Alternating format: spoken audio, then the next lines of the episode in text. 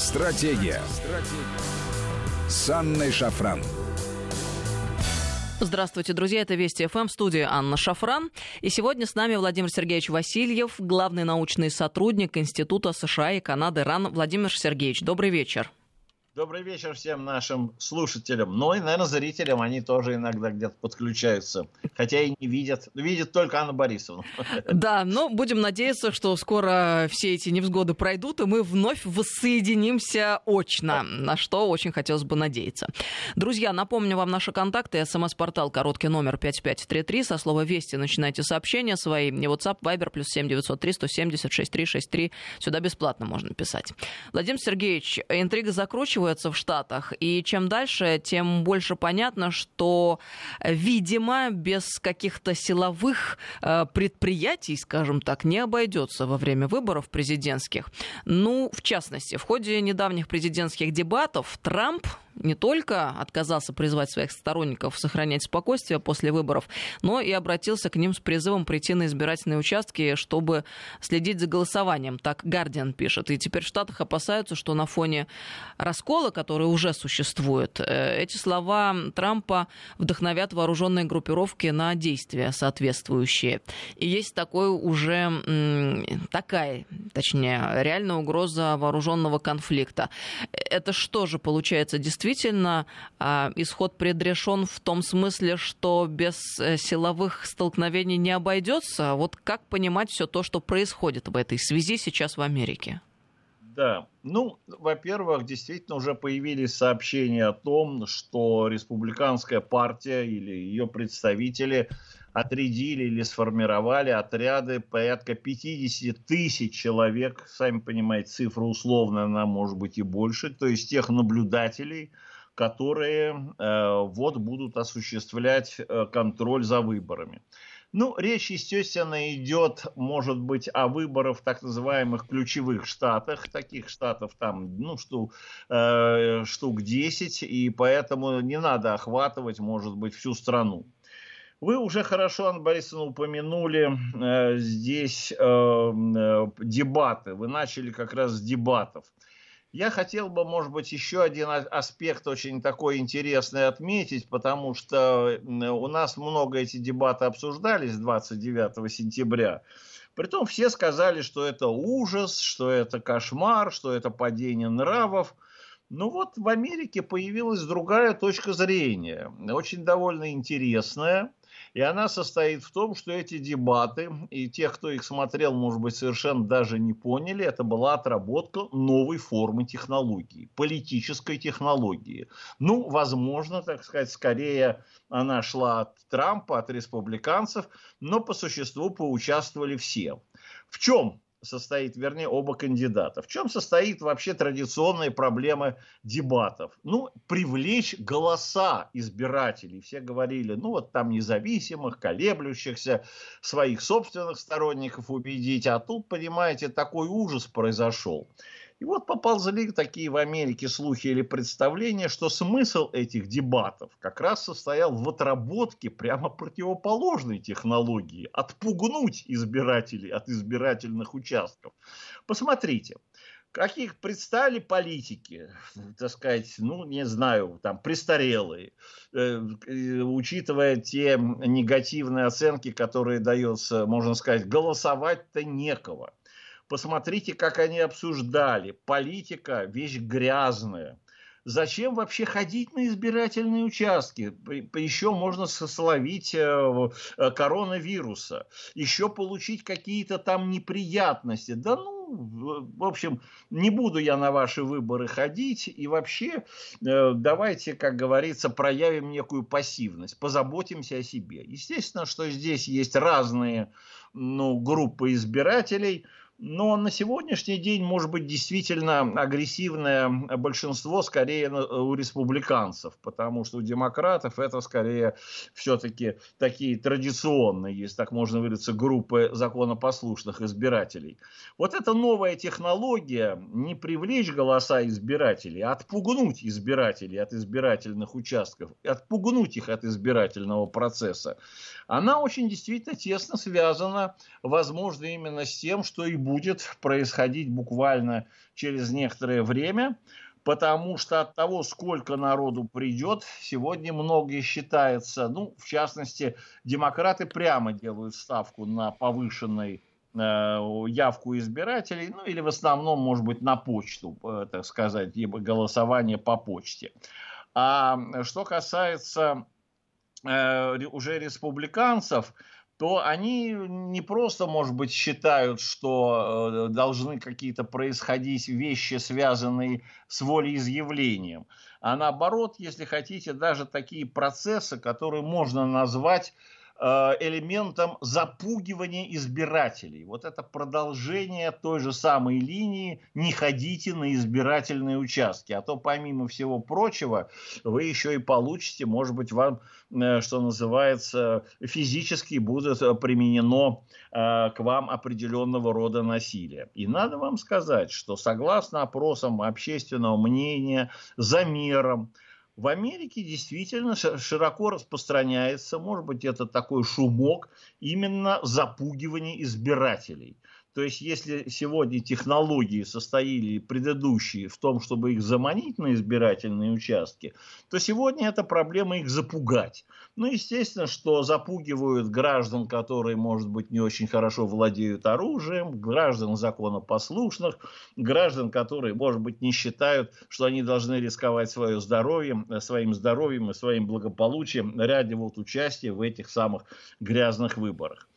Поэтому э, Трамп действительно, а поскольку Трамп у нас ведь не случайно, постоянно педалирует проблему второй поправки Конституции, то есть свободного ношения оружия, то совершенно очевидно, что вот это вот ношение оружия, вот это вот ковбойский дикий запад, э, хорошо нам известный вот из этих ковбоев с кольтами, да, по существу сегодня, может быть, это сегодня модели навязывается или попытаются ее, эм, э, как говорится, осуществить вот уже непосредственно в проблеме волеизъявления. Но здесь есть еще и второй момент, который тоже очень интересный. Потому что дело не только в наблюдателях. Э, уже появились определенного рода сведения или определенного рода слухи, и даже какие-то примеры, когда использование вот этих вооруженных наблюдателей или наблюдателей, э, которые могут, э, как говорится, ну что ли, обязаны чего-то там защищать, не то по процессы и так далее, воли, воли процессы выборов, они могут быть еще использованы для такого интересного явления, как уже э, ну, э, вмешательство в выборы методом, скажем, уничтожения бюллетеней. Э, вот здесь как раз э, это может быть связано именно не с теми людьми, которые собираются прийти, а с теми, может быть, избирателями, которые пришлют по почте, и эти, по почте, эти почтовые отправления придут вот на соответствующие избирательные участки, а поскольку вроде по почте сегодня хотят в основном голосовать демократы, примерно такая оценка 4 к 1, то есть из тех э, э, людей, которые собираются, изъявили желание по почте, здесь я вам могу сказать следующую вещь. По некоторым оценкам на этих выборах ожидается рекордное, ну что ли, присутствие или рекордная явка.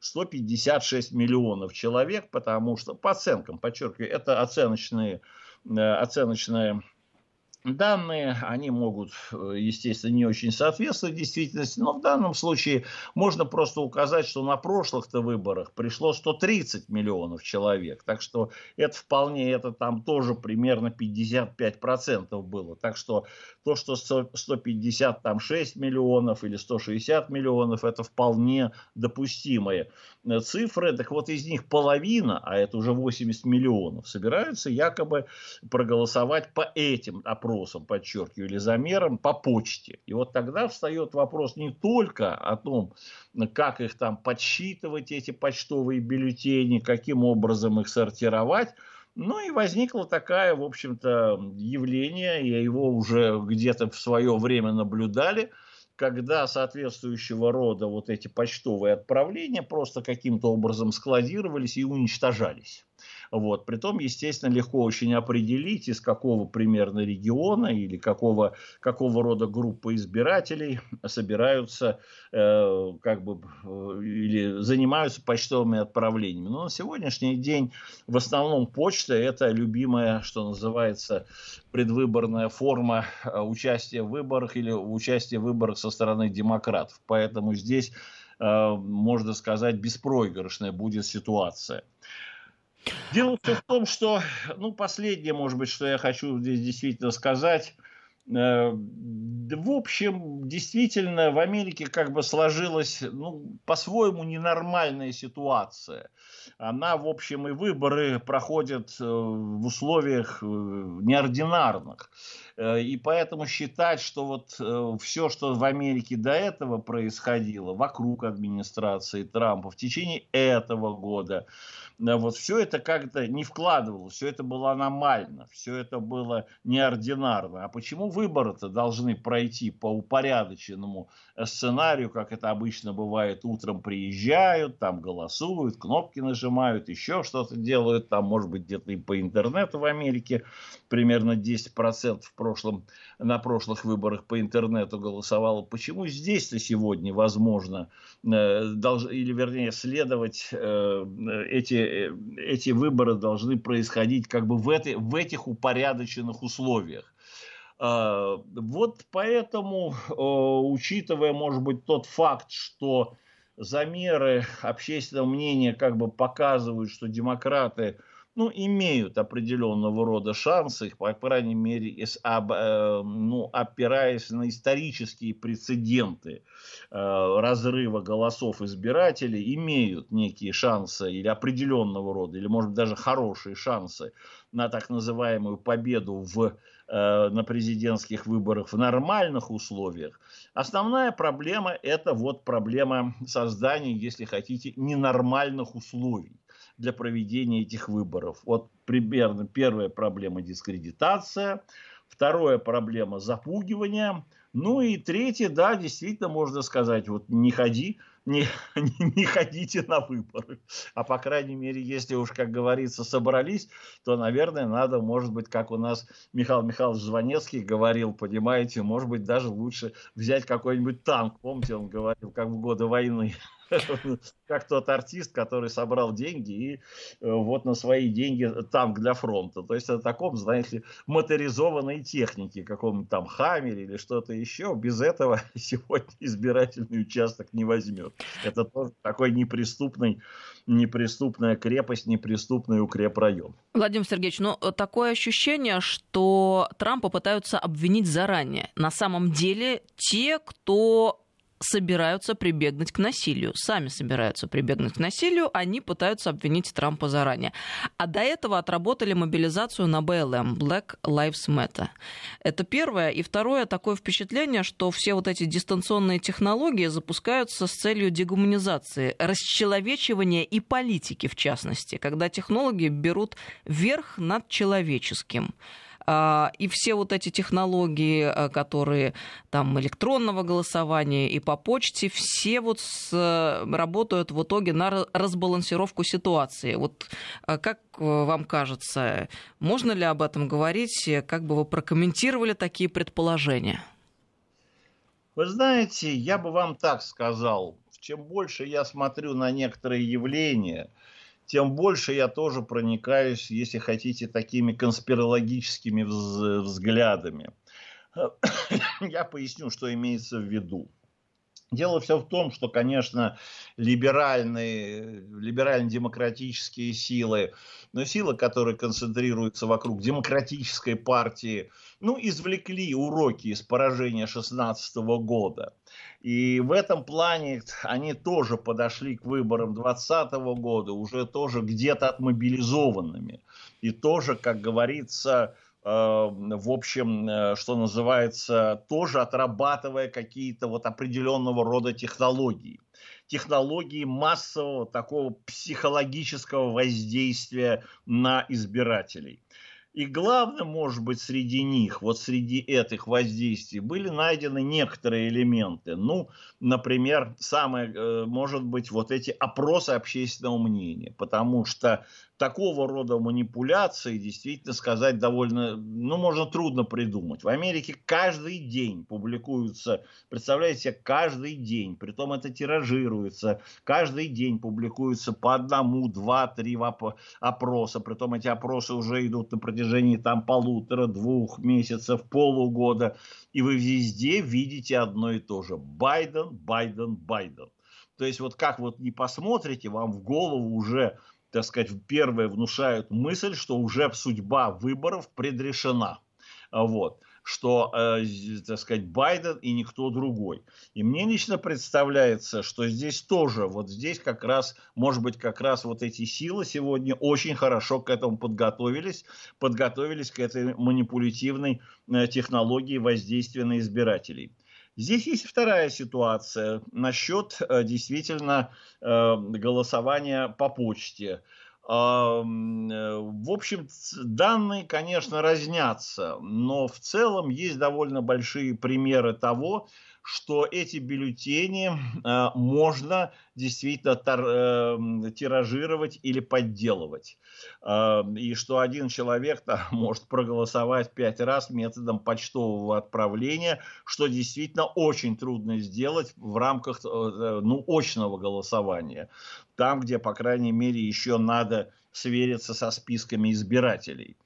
Э, и э, в этом плане, э, да, на сегодняшний день, э, может быть, те люди, которые э, сегодня тоже думают, а здесь я бы сказал, может быть, это в основном политтехнологи демократической партии, э, ну, они недаром кушают свой хлеб, может быть, он из кукурузы и не столь питательный, вот, но тем не менее. Э, да, насколько я понимаю, сегодня в Америке отрабатываются некоторые технологии, которые могут дать преимущество, ну, скажем, одной партии. Э, вот. Давайте в этом моменте мы прервемся. Владимир Сергеевич, продолжим через несколько минут. Владимир Сергеевич Васильев с нами, главный научный сотрудник Института США и Канады РАН. А сейчас э, пауза, новости и вернемся. Стратегия. Стратегия с Анной Шафран. Здравствуйте, друзья. Мы продолжаем беседу. С нами сегодня Владимир Сергеевич Васильев, главный научный сотрудник Института США и Канады РАН. 5533 Вести – это наш смс-портал и WhatsApp, Viber, плюс 7903 176 363. Сюда можно писать бесплатно. Мы, Владимир Сергеевич, э, уходя на паузу, э, многоточие сделали. Давайте тогда продолжим мысль и... Э, да. Продолжим. Вот вы сказали, вы затронули, Анна Борисовна, обесчеловечивание, это, сказать, Дегуманизация, да. Здесь мы должны видеть другой процесс, который идет сегодня в рамках, ну, если хотите, американской демократии. Вот ту демократию, которую они послевоенный период, я имею в виду после Второй мировой войны, продавали по всему миру, она на сегодняшний день начинает, что называется, в самой Америке буксовать, и, может быть, она действительно является фактором эволюции. Что я имею в виду? На самом деле американская система, вот если обратиться к американской конституции, президента выбирает коллегия выборщиков. Это двухступенчатая система, которая с течением времени вроде бы свелась к тому, чтобы э, в общем-то, выбирает народ, большинство вот избирателей, то, что называется э, рядовые избиратели, а вот эти вот закрытые группировки, ну, где-то там действуют за кулисами.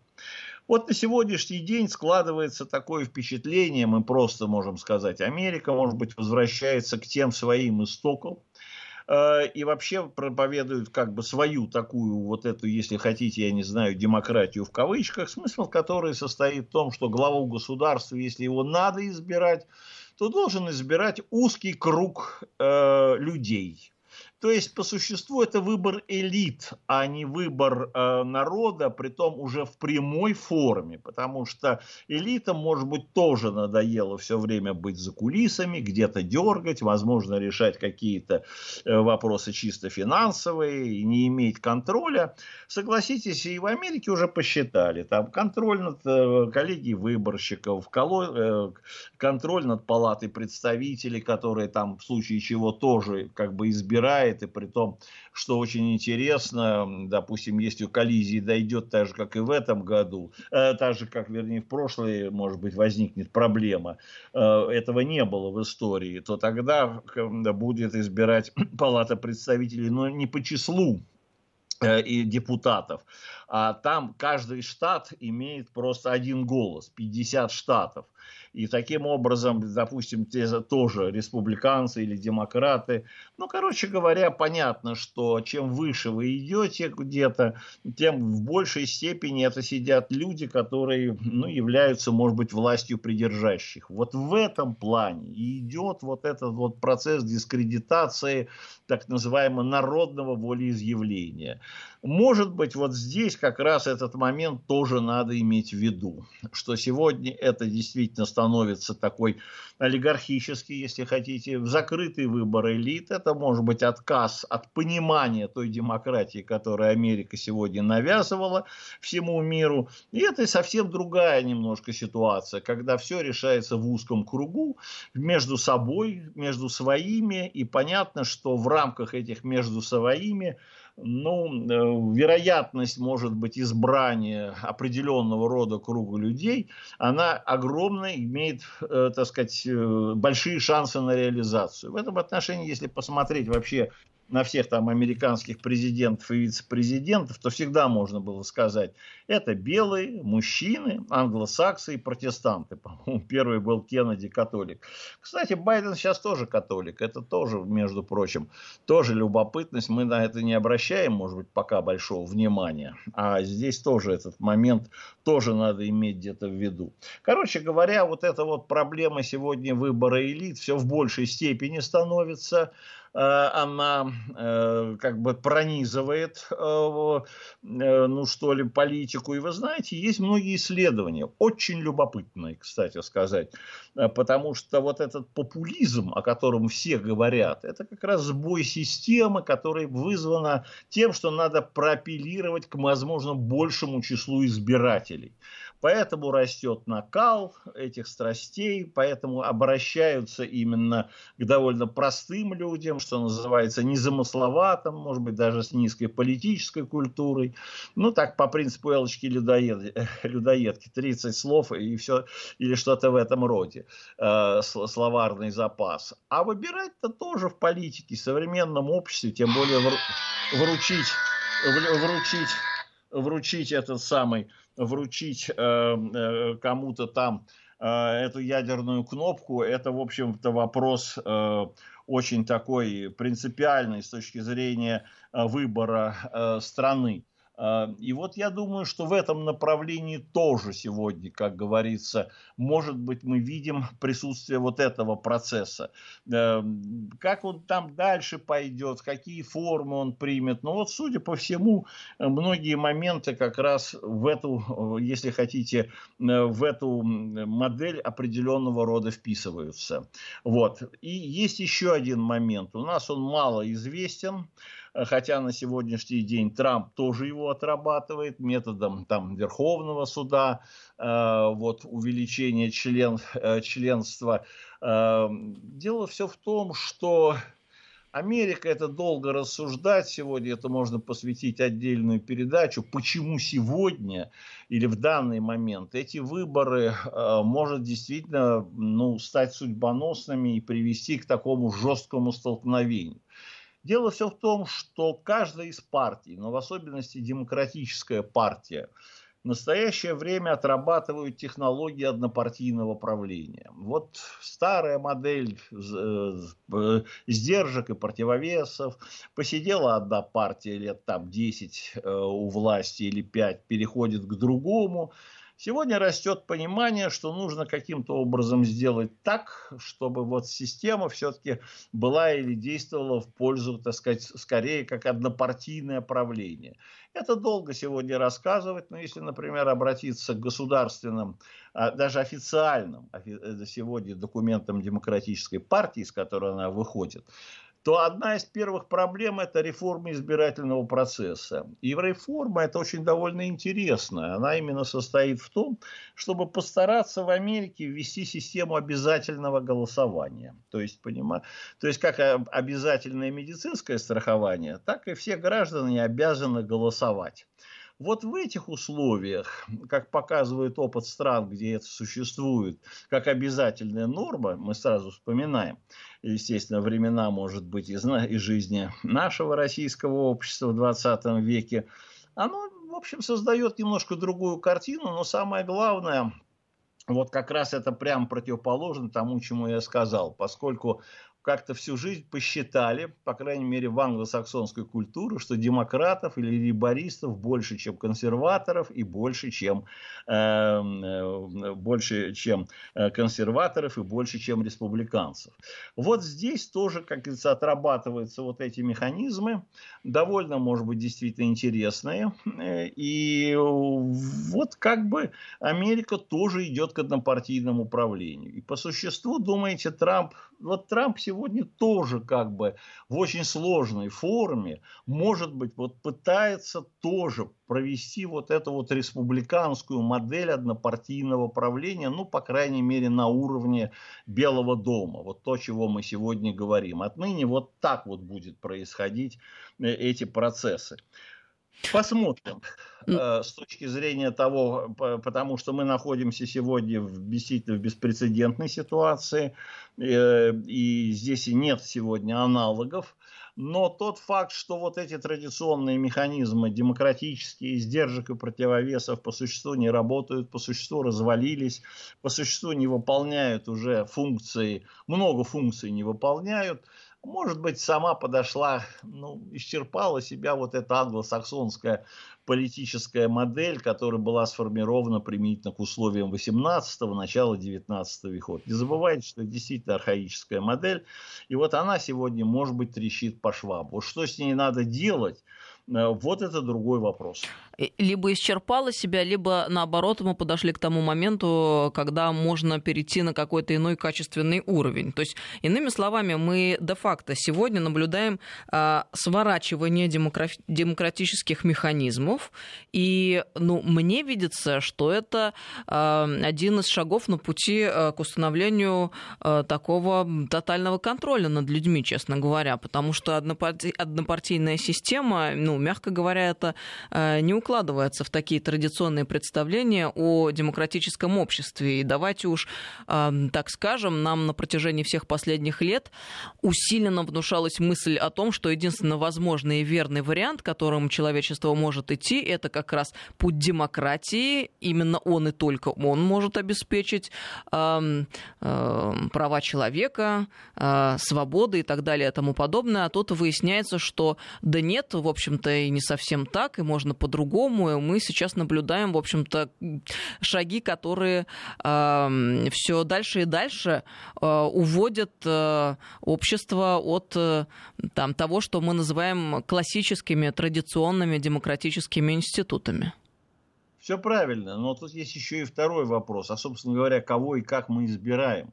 И тут начинается одна очень важная проблема. Это проблема растущей некомпетентности политических деятелей, которые находятся на вершине политической власти. Вот это тоже надо понимать, потому что подобного рода механизм действительно приводит людей подчас э, малокомпетентных в каких-то вопросах, э, слабо ориентирующихся, ну просто политических демагогов. Ну вот, например, Э, последний, опять-таки, возвращаясь вот к тем же американским дебатам, которые были уже на уровне вице-президента, ну, видавшие виды как бы сразу увидели. Вот, например, Камала Харрис, так сказать, очень четко показала, понимаете, Вот популистский деятель, у нее нет большого опыта решения каких-то проблем.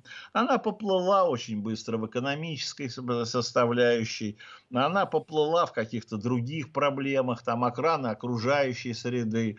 Эм, она вообще вот даже, как говорится, на вопрос, ведь понимаете, пер, первый вопрос, который как бы ей был задан, ведь это же надо понимать, простой, четкий, ясный вопрос, который задается кандидату, ей задали. Вот февраль, эм, значит, или март 2020 э, года, Эм, э, президент Байден, вице-президент Харрис, на Америку обрушивается пандемия, что вы будете делать? Вот ваша просто стратегия дела. Она не просто от этого вопроса ушла, она обрушилась просто с беспощадной критики, как плохая администрация э, Трампа, и что она вот ответственна за такое количество смертей.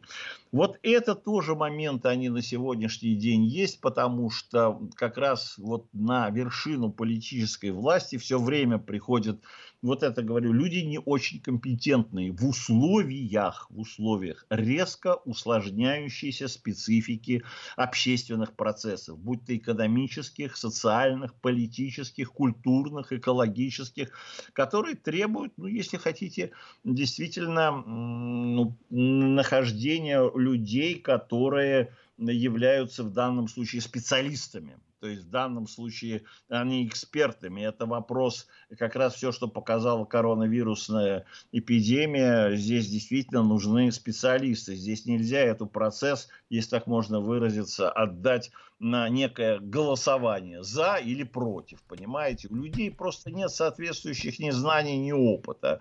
Они не являются ни вирусологами, ни медиками.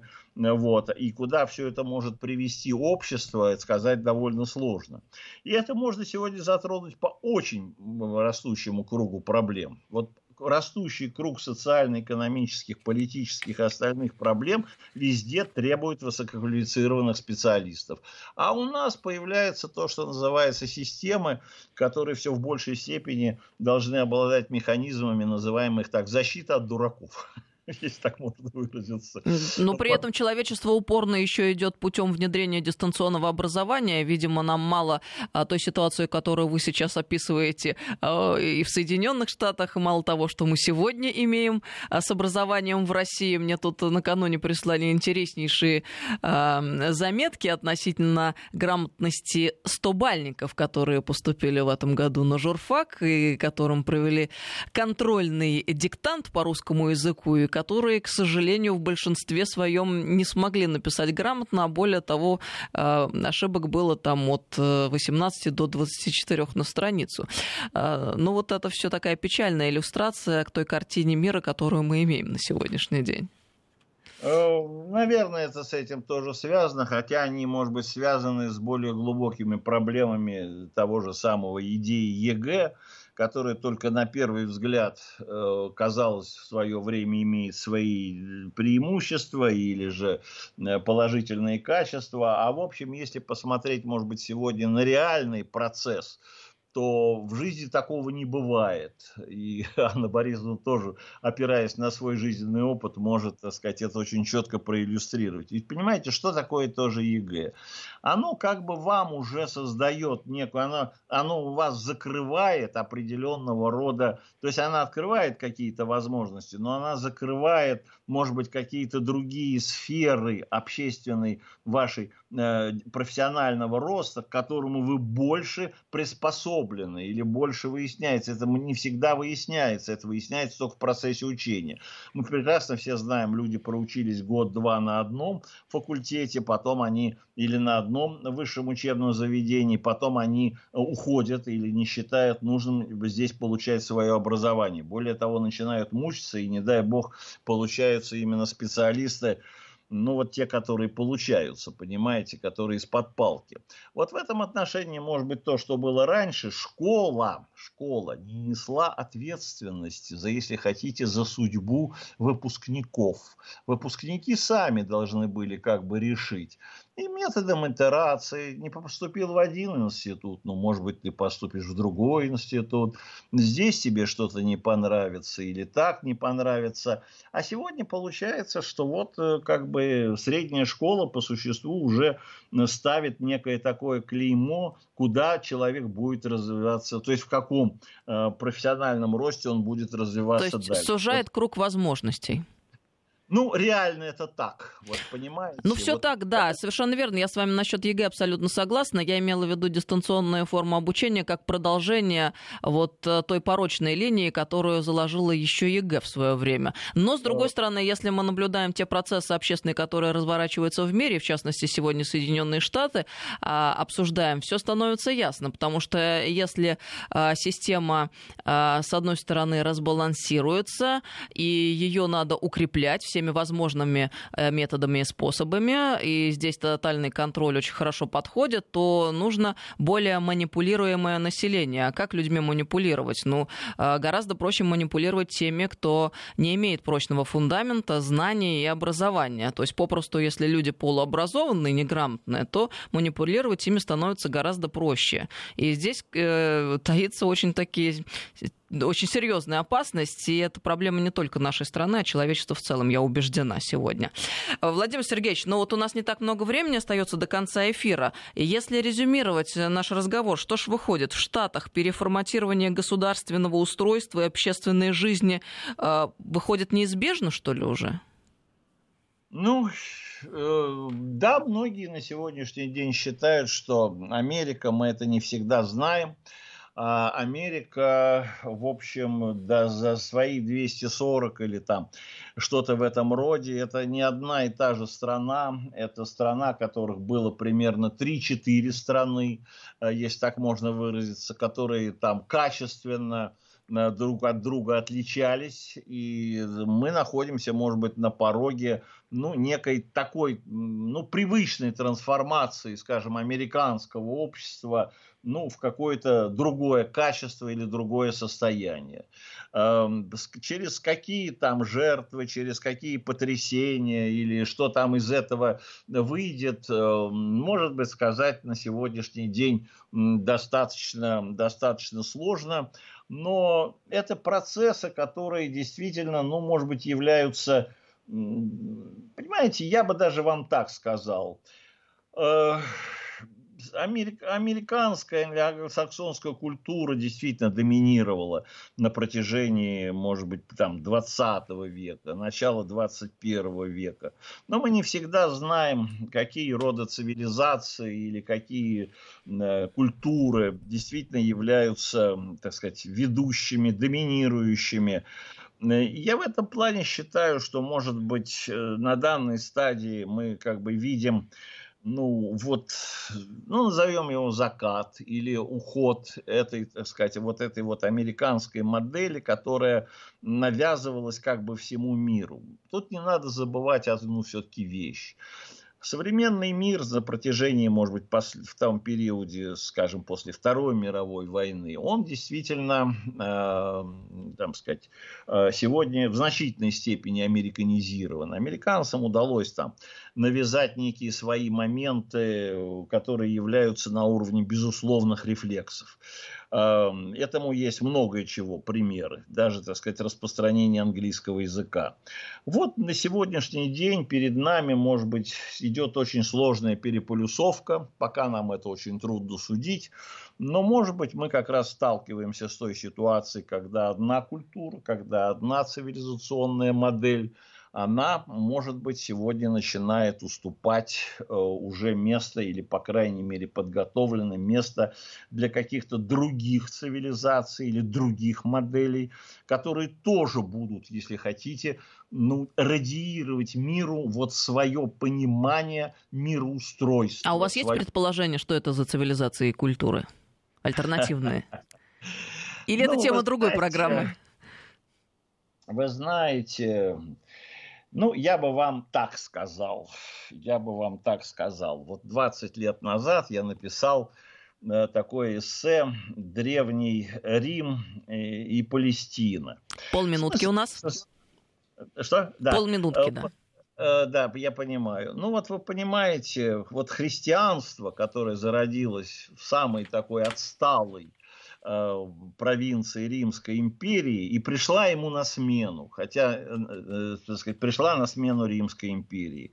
Вот на сегодняшний день мы, может быть, сегодня находимся здесь тоже на подобного рода явлению, может быть. Оно действительно связано с, с, с эсхатологическими процессами, процессами, когда ну, выходит на первое место, может быть, система ценностей, которая не всегда видна и не всегда заземлена вот на эти самые материалистические ценности, Спасибо вам большое, Владимир Сергеевич. Мы продолжим эту очень интересную тему в следующих программах. Сейчас уже должны выходить из эфира. Владимир Сергеевич Васильев, главный научный сотрудник Института США и Канады РАН, был с нами сегодня. Стратегия. Стратегия с Анной Шафран.